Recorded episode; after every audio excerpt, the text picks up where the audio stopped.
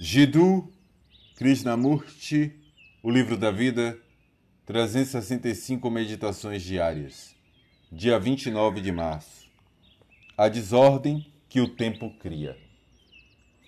Tempo significa mover-se do que existe para o que deveria existir. Eu tenho medo, mas um dia me livrarei dele.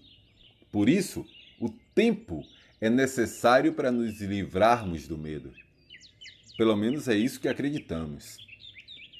Mudar de o que existe para o que deveria existir envolve tempo. Ora, o tempo implica esforço nesse intervalo entre o que existe e o que deveria existir. Não gosto do medo, então vou fazer um esforço para entendê-lo, analisá-lo dissecá-lo. Ou vou descobrir a causa dele, ou fugir totalmente dele. Tudo isso implica esforço. E o esforço é aquilo com o qual já estamos acostumados. Estamos sempre em conflito entre o que existe e o que deveria existir.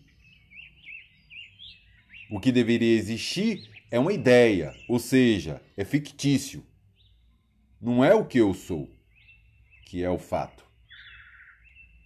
O que eu sou só pode ser mudado quando entendo a desordem que o tempo cria.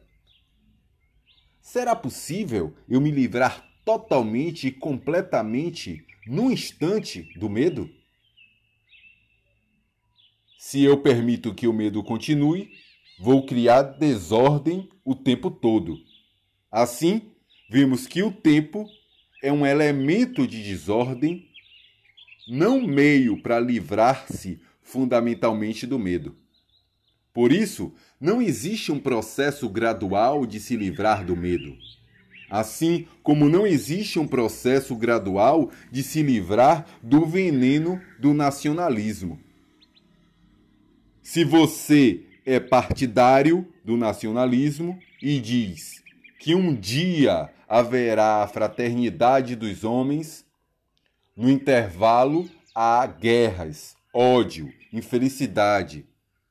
Toda essa divisão abominável entre os homens. Portanto, o tempo está criando desordem.